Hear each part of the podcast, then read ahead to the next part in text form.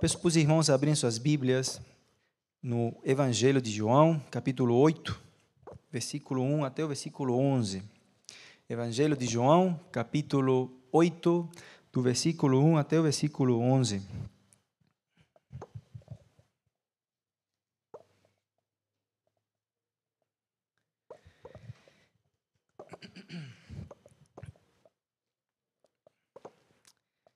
Diz assim a palavra de Deus.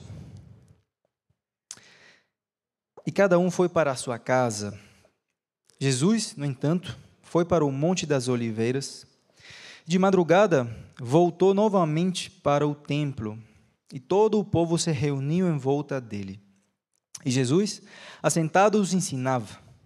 Então os escribas e fariseus, fariseus trouxeram à presença dele uma mulher surpreendida em adultério fazendo-a ficar em pé no meio de todos, disseram a Jesus: Mestre, esta mulher foi surpreendida em flagrante adultério. Na lei, Moisés nos ordenou que tais mulheres sejam apedrejadas. E o Senhor, o que tem a dizer? Eles diziam isso tentando, para terem de que o acusar. Mas Jesus, inclinando-se, escrevia na terra com o dedo. Como eles insistiam na pergunta, Jesus se levantou e lhes disse: Quem de vocês estiver sem pecado, seja o primeiro a tirar uma pedra nela. E inclinando-se novamente, continuou a escrever no chão. Mas eles, ouvindo essa resposta, foram saindo um por um, a começar pelos mais velhos até os últimos, ficando só Jesus e a mulher em pé diante dele. Levantando-se, Jesus perguntou à mulher: Onde estão eles? Ninguém condenou você? Ela respondeu: Ninguém, Senhor. Então Jesus disse: Também eu não a condeno. Vá e não peque mais. Nós estamos dando continuidade aos, aos sermões positivos no livro de João e chegamos aqui no capítulo 8, um capítulo, um trecho das Escrituras do Evangelho de João que tem causado muita discussão no que é a crítica textual do texto. Porém, não vou entrar em detalhes sobre essa questão hoje. O que se queria enfatizar é que estudiosos do Novo Testamento, eh, e se a gente fizer uma leitura fiel do Novo Testamento, do contexto todo de João, em nada, em absolutamente nada contradiz alguma doutrina das Escrituras como um todo, e principalmente da mensagem de João, trazendo Jesus como único meio para que as pessoas possam ser salvas. Sendo assim, o capítulo 8, ele também tem sido utilizado por muitas pessoas para construir um padrão de justiça diferente do padrão que nós encontramos nas Escrituras, colocando Jesus como aquele é, homem progressista ou liberal que passa a mão na cabeça de qualquer pessoa, não importa o pecado que ela cometa. O importante é amar a pessoa.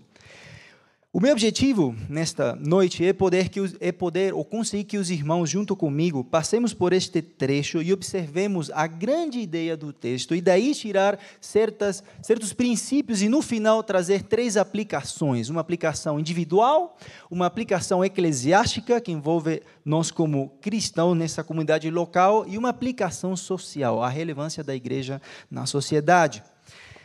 A grande ideia que a gente observa no texto é que a graça divina, ela aponta para o coração miserável, tanto da acusada como dos acusadores. E essa graça divina não só aponta a miséria do, a, dos acusadores como da acusada, porém ela também propõe um arrependimento e um novo começo para todos no trecho. Para compreender melhor a passagem, a história se desenvolve a partir do pecado de uma mulher usada por pecadores, nesse caso aqui fariseus e escribas, como isca, como objeto para conseguir tirar do mapa o Messias, com o fim de fazê-lo calar e assim preservar a falsa piedade dos fariseus. Sendo assim, a gente observa três questões importantes partindo desse princípio ou dessa grande ideia. A primeira, o pecado de uma mulher, e aqui no sentido individual, versículo 3 e 4 fala o seguinte: Então os escribas e fariseus trouxeram à presença dele uma mulher surpreendida em adultério. E fazendo-a ficar em pé, no meio de todos, disseram a Jesus: Mestre, essa mulher foi surpreendida em flagrante adultério. Jesus aqui é surpreendido, como também essa mulher é surpreendida. Jesus está ensinando no templo, provavelmente o restante dos peregrinos que tinham vindo do norte para celebrar a festa dos tabernáculos tinham se reunido no templo. E Jesus, muito de manhã, provavelmente seis da manhã, entre esse horário, Jesus estava aí ensinando essas pessoas. E o interessante é que o verbo que é usado aí, ensinando, era aquela pessoa que se dedicava a, de maneira minuciosa, a explicar as escrituras, com o fim de que a pessoa saísse inteiramente esclarecida sobre as questões divinas. E o mesmo verbo que eles utilizam para chamar o mestre, o Senhor Jesus, mestre. E é muito muito fácil poder perceber a ironia dentro do texto. Já que você está ensinando aqui, você está esclarecendo as pessoas com sua boa teoria, com seu bom entendimento. Agora chegou o momento que, na prática, você tem de colocar toda essa teoria que você está ensinando a todas as pessoas. E nós trouxemos aqui um caso muito interessante: o pecado de uma mulher. Esse pecado aqui é visto, ou é assinalado, ou é identificado na infidelidade à aliança do casamento. O objetivo aqui não era o objetivo do profeta Malaquias, quando no capítulo 2 ele fala o seguinte: a outra coisa que vocês fazem, trazendo uma admoestação ao povo de Judá, quando ele dizia: Vocês cobrem de lágrimas o altar do Senhor, com choro e gemidos, porque ele já não olha para a oferta nem aceita com prazer. Ou seja, a sua adoração Deus não aceita e vocês estão chorando. Por que estão chorando? O capítulo 2, com Malaquias, vai explicar. E vocês perguntam, por quê? Por que o Senhor foi testemunha? Por quê? Porque o Senhor foi testemunha da aliança entre você e a mulher da sua mocidade, a quem você foi infiel. Sendo ela sua companheira e a mulher da sua aliança. Portanto, tenham cuidado para que ninguém seja infiel para com a mulher da sua mocidade. Porque o Senhor, o Deus de Israel, diz que odeia o divórcio e também aquele que cobre de violência as suas roupas, diz o Senhor dos Exércitos. Portanto, tenham cuidado e não sejam infiéis. Seria essa, essa a intenção dos fariseus e escribas? Zelar por esse chamado do profeta Malaquias, dizendo: tenham cuidado com sua infidelidade, em específico com essa mulher. Vamos restaurar essa mulher por causa do seu pecado, em nenhum momento. A intenção dos fariseus aqui é bem, bem clara. Utilizar o pecado dessa mulher, um pecado individual, para trazer uma isca com a intenção de que através dessa armadilha o Senhor Jesus pudesse cair no desagrado tanto da população, do povo, como também do, das autoridades romanas. E, obviamente, tirá-lo do mapa. A segunda questão que a gente observa é que esse trecho revela também o pecado de muitos. Em primeiro lugar, revela o pecado individual de uma mulher, mas também revela o pecado de muitos, nesse caso aqui, do coletivo dos fariseus. Versículo 5 até o 9, vamos ler. Na lei, Moisés nos ordenou que tais mulheres sejam apedrejadas. E o Senhor, o que tem a dizer? Eles diziam isto tentando-o para terem de que o acusar. Mas Jesus, inclinando-se, escrevia na terra com o dedo.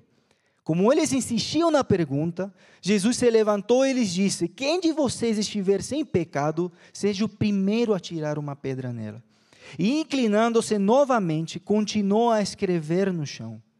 Mas eles, ouvindo essa resposta, foram saindo um por um, a começar pelos mais velhos até os últimos, ficando só Jesus e a mulher em pé diante dele.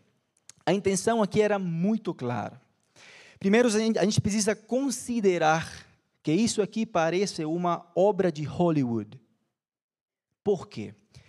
Qual é a probabilidade de surpreender uma mulher e um homem adultério? Ínfima, ou pouquíssima, para se dizer. Ou seja, tudo aqui aponta para que para a gente entender ou chegar à conclusão de que esse camarada que está faltando aqui nessa acusação de adultério poderia ter se emprestado para cometer tal adultério e assim pegar a mulher, que na cultura judaica tinha um valor menor que o homem, então puni-la e ao mesmo tempo destruí-la e eliminar o Senhor Jesus. Então a gente observa que a armadilha aqui era muito descarada. Por quê? Se Jesus falasse o seguinte, pode apedrejar, ele e em seguida, de maneira clara, traria uma má reputação para ele ou tomaria má reputação por parte da sociedade, porque consideravam ele amigo dos publicanos e amigo dos pecadores. Perderia o apoio do povo, perderia o apoio daqueles que eram oprimidos por aquela classe religiosa dos fariseus. Se Jesus, por outro lado, falasse, não, não pode apedrejar, ele então levaria para si a afronta ou a revolta daqueles fariseus que, obviamente, na lei de Moisés falava claramente que se alguma pessoa, duas pessoas no caso, o homem e a mulher, eram surpreendidos em adultério, tinham que ser apedrejados. Jesus estava aí, no meio dessas duas questões. Mas o Senhor aqui, ele vai revelar o pecado deles em duas formas. Em primeiro lugar, esse pecado desses fariseus aqui é visto na abordagem perversa dos fariseus. Eles usaram uma pessoa como objeto uma pessoa como uma coisa para atingir Jesus, e com apenas um ato queriam destruir a mulher e eliminar o Senhor Jesus. Estavam agindo como os acusadores e ao mesmo tempo juízes. A palavra, do, do, a palavra que a gente encontra no versículo 10, quando Jesus fala, onde estão teus acusadores? É uma palavra é, transcrita literalmente do hebraico, como era chamado o diabo, ou como é chamado de acusador é a mesma palavra. Onde estão acusadores? A, a, perversidade da abordagem dos fariseus era que eles tinham encarnado em si dois personagens. Um do acusador malvado, que não se preocupava com a vida dessa pessoa, e, por outro lado, usurpavam o caráter juiz de Deus. Então, era o, era o acusador e, ao mesmo tempo, o juiz, com o fim de destruir a mulher e, como seguinte ato, eliminar o Senhor Jesus do mapa. A gente observa o pecado desse, desses fariseus aqui também, quando a gente observa a consciência podre deles. A resposta de Jesus vai, vai exatamente ao encontro da miséria e a perversidade dos fariseus. Nós podemos imaginar aqui como em ordem alfabética iam aparecendo as lembranças dos pecados tanto ocultos como do dia a dia desses fariseus desses escribas. A gente pode observar também aqui como a sua consciência podre os fez desistir do seu plano, ao vermos como eles contradiziam seu amor pela lei, não trazendo o homem que tinha também cometido adultério e ao mesmo tempo não atirando a primeira pedra neles. Por quê? A lei falava o seguinte, em Levítico 20, 10 e Deuteronômio 20, 22 e 22, fala o seguinte: a, a, a, essas duas pessoas tinham que ser apedrejadas. E logo no Deuteronômio 7 vai falar que as primeiras testemunhas, se tinham duas testemunhas, já tinha que atirar a pedra. Esse amor hipócrita pela lei era que, descoberto, eles ficaram desnudos. Porque se alguém tinha que apedrejar a mulher, eram eles. E não usar outra pessoa para isso. Jesus não tinha sido testemunha disso. Eles não fizeram questão de cumprir a lei. Eles só queriam a mulher e o evento para então pegar o Senhor Jesus e tirá-lo do mapa. Isso a gente observa, se a gente encaixar esse capítulo 8 de maneira cronológica e também de maneira não cronológica, ele se encaixa no contexto que a gente está vendo. O capítulo 7 vai terminar com os, os sumos sacerdotes e também os fariseus bravos porque os guardas não tinham trazido o Senhor Jesus. E aí Nicodemo vai falar: oh, veja só, é, a nossa lei não nos permite julgar a ninguém sem antes ouvi-lo. Eles mesmos estavam contradizendo a própria lei. O objetivo deles aqui era exatamente acabar com o Senhor Jesus. Então, observamos também que o pecado de muitos aqui, no caso dos fariseus, é visto na abordagem perversa e também na sua consciência podre. Em terceiro lugar, que observamos, segundo o texto, observamos que a graça restauradora do Messias vem ao encontro desse povo todo aí. Essa graça restauradora do Messias é reconhecida, em primeiro lugar, na misericórdia exercida antes do juízo. Neste texto, meus irmãos, e em nenhum outro texto se ensina que não devemos confrontar o pecado das pessoas. O que o texto aponta é que não devemos tomar posição de promotores de juízo porém promotores de misericórdia, como o Senhor Jesus estava fazendo aqui. Um claro contraste é visto no texto. A gente observa, em primeiro lugar, a atitude dos miseráveis com uma miserável, e observamos a atitude de um bendito com uma miserável. Se tinha alguém que poderia exercer juízo contra essa mulher, era o bendito puro do Senhor Jesus. Mas vemos todo o contrário: miseráveis oferecendo miséria para uma miserável. A gente observa também essa graça restauradora do Messias na advertência que ele faz de não ultrajar a graça. O texto mal interpretado aqui é no versículo 10, versículo 11, fala assim: Levantando-se, Jesus perguntou à mulher: Onde estão os teus acusadores? Ninguém condenou você? Ela respondeu: Ninguém, Senhor. Então Jesus disse: Também eu não o condeno. Vá e não peque mais. Se eu for infiel às Escrituras e deixar abraçar o humanismo no meu coração, eu diria: qualquer coisa pode ser feita. O importante é que o ser humano viva o prazer que ele quer viver e que o amor impere. Mas a fidelidade à Escritura, a mensagem do Senhor para nossa vida, em toda a história, foi que o pecado tem consequências, de fato, e tem um juiz. Ele é Deus. Mas ele, antes de trazer juízo, ele oferece misericórdia. E aqui a gente observa que o Senhor Jesus não passa a mão na cabeça dela, ele adverte ela com esta frase no final: vá e não peque mais. O Senhor não inocentou a mulher, não escondeu o pecado dela, muito pelo contrário, reconheceu a falta dela e afirmou: vá e não peque mais. Essa frase a gente leva de maneira muito leviana, mas é muito séria vai não peque mais. Se essa mulher se afastasse do Senhor Jesus, da graça que ele poderia lhe dar, seria impossível não pecar mais. O que o Senhor está dizendo para ela, eu lhe dei uma nova chance. Eu estou agindo com misericórdia. O Senhor não veio para julgar ninguém, veio para salvar as pessoas. Porém, tenha cuidado como você usa a graça que estou lhe dando, a oportunidade que estou lhe dando. Eu queria trazer três aplicações para a nossa vida. Uma aplicação ah, pessoal, uma aplicação congregacional como Igreja de Cristo e uma aplicação social. A primeira é a seguinte: irmãos, fidelidade em todas as áreas, todas as facetas da fidelidade deve ser observada com o zelo que o Senhor observa a fidelidade. Você pode estar pensando, mas o texto não está fazendo tanto ênfase à, à fidelidade. Vamos pensar bem. A personagem que é usada para acabar com o Senhor Jesus é uma mulher. A pessoa que é usada para mostrar graça, tanto para fariseus como para a mulher, é a própria mulher também. Tanto a mulher como os fariseus tinham a oportunidade de dizer para o Senhor Jesus: Eu também quero uma nova chance sua mulher ficou em pé diante dele. Se vocês prestam atenção, a mulher é forçada no início do trecho a ficar em pé diante de uma assembleia. Aqui no final a gente observa que a mulher fica em pé diante de Jesus.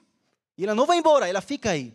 Essas pessoas, dos mais velhos até os mais novos, foram embora. Eles podiam ficar aí também e dizer: Senhor, eu também tenho pecado eu também tenho sido infiel. O texto em si clama e deixa bem claro que a fidelidade é algo que o Senhor observa muito bem. Essa fidelidade aqui não era só o pecado, uma fidelidade conjugal, era também o pecado da infidelidade ao próximo.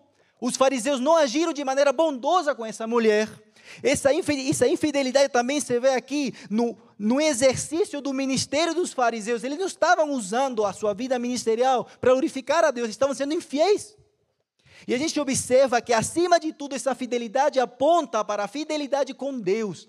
Por quê? Uma família que não cuidava da fidelidade conjugal ameaçava que famílias vivessem para a glória de Deus e trouxessem luz ao mundo, fossem de luz para o mundo. Quando através do profeta Malaquias o Senhor fala, tenham cuidado de não serem, de serem infiéis.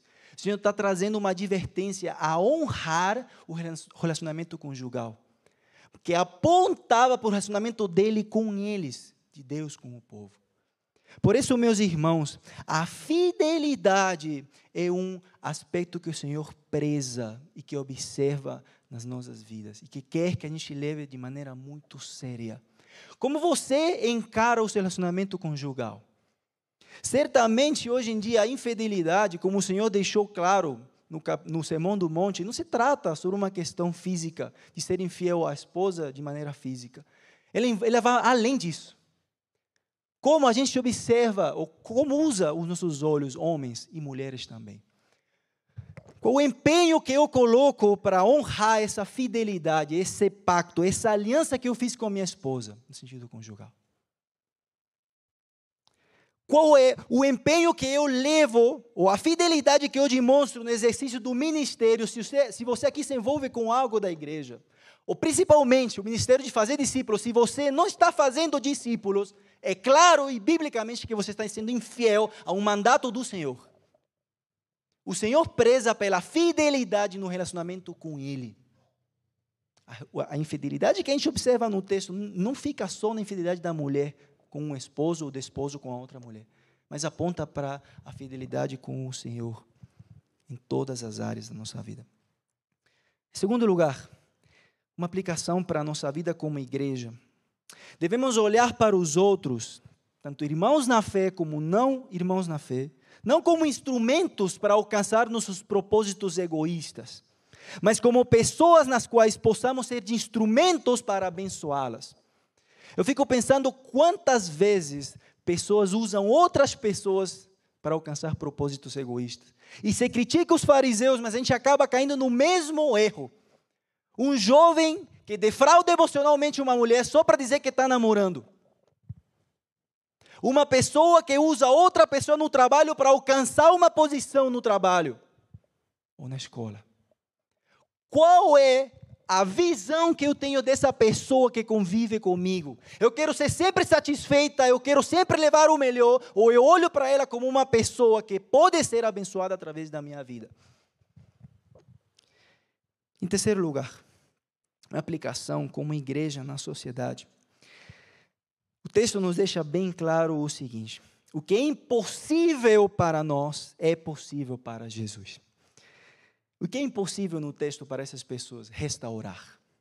Restaurar não é algo natural a nós, homens, já que a tendência nossa é a nos autodestruir um com o outro. A palavra que impera nesse texto é miséria. Miséria dos fariseus, miséria dessa mulher, miséria do homem que ficou escondido para que acabassem com essa mulher, miséria na sociedade até chegar o Senhor Jesus com sua graça e dizer para a mulher: pode ir, eu não lhe condeno. Ajo com misericórdia. Abrace a graça e não peque mais. Nós não temos como oferecer em nós mesmos misericórdia e graça, a não ser que Jesus chegue à nossa vida e nos preencha dessa graça. A igreja, irmãos, precisa, deve olhar para os homens como Jesus olha para eles. Esses homens estão perdidos. Esses homens estão vazios. Esses homens vivem em miséria como nós vivíamos. E o nosso dever é que através de Jesus, redenção e restauração seja dada para essas pessoas. O nosso papel não é de juiz.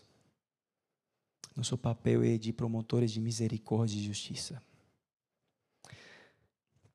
A lei, ela não tinha o poder de restaurar.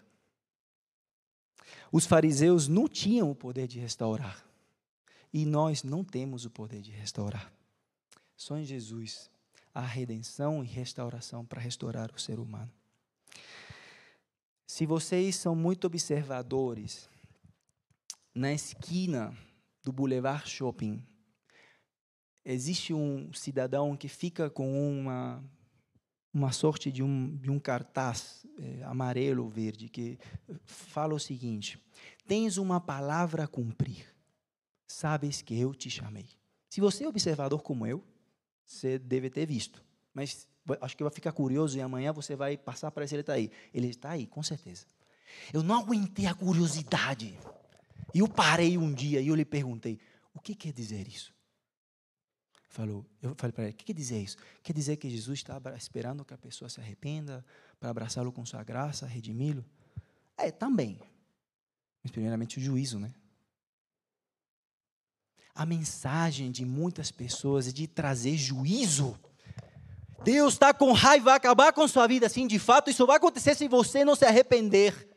Mas a palavra, aqui, através desse texto, nos leva a pensarmos que nós fomos chamados para sermos promotores de misericórdia e de graça. E a mensagem do Evangelho inclui, sim, de fato, o pecado. Mas a ênfase dessa mensagem está na graça que o Senhor derramou para a nossa vida. Nenhum aqui tem a capacidade de ficar em pé e dizer: Eu sou melhor do que você. Você não é melhor do que ninguém, muito menos eu. Agir com misericórdia foi um dos mandatos que o Senhor deixou no Antigo Testamento. Você sabe e você conhece o que eu peço de você. Faça misericórdia, faça justiça e caminhe de maneira justa diante de mim. Queria fechar esse texto, esse sermão da seguinte maneira. A mulher desse texto foi triplamente surpreendida. Ela foi surpreendida no seu pecado, ela foi surpreendida por pecadores, mas acima de tudo, ela foi surpreendida pela graça que lhe deu uma segunda chance através da pessoa de Jesus. Como vocês tratam, como nós tratamos as pessoas aí fora? Homossexuais, prostitutas, políticos corruptos. Qual a nossa mensagem? Qual a nossa abordagem? É perversa? Ou é misericordiosa? E quando falo isso, não me entenda mal. Não deixe de falar do pecado, mas deixe bem claro que a graça de Cristo é superior a qualquer maldade. Onde, onde abundou o pecado, superabundou a graça. Mensagem bíblica e fiel para nossas vidas. Vamos orar. Senhor Deus, muito obrigado porque o Senhor quis ter misericórdia de nós. Obrigado por alcançar a minha vida, por me tirar da miséria na qual eu vivia, me mostrar meu pecado, não passar a sua mão na minha cabeça e deixar eu me afundar no pecado. Me mostrar meu pecado, Senhor. Me confrontar. Me mostrar sua graça, me abraçar com sua graça, me redimir através do seu sacrifício na cruz, sua ressurreição e me dar a oportunidade de ser restaurado. Que o Senhor nos encha de temor no momento como nós olhamos as pessoas, como nós tratamos as pessoas, como nos abordamos as pessoas. Que esse texto, Senhor, nos chame muito a atenção através da fidelidade que nós temos ter contigo e como isso abrange todas as áreas das nossas vidas. Como essa graça é poderosa, Senhor, para para nos levantar através do arrependimento e do perdão que o Senhor oferece. Abençoa essa igreja mais uma vez e a igreja espalhada pela face da terra, Senhor. Essa é a minha oração. Em nome de Jesus também.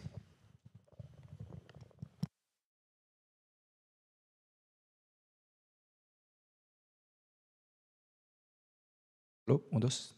Pode me comunicar o que é a seguir? Ah, a bênção vai acabar já? Muito bem, irmão. Pode ficar em pé, por favor?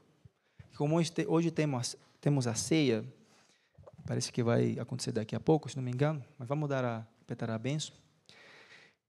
Que o amor do nosso Senhor Jesus Cristo, que a graça do nosso Senhor Jesus Cristo e o amor do nosso Deus e Pai, e a comunhão do Espírito Santo esteja conosco para todo sempre.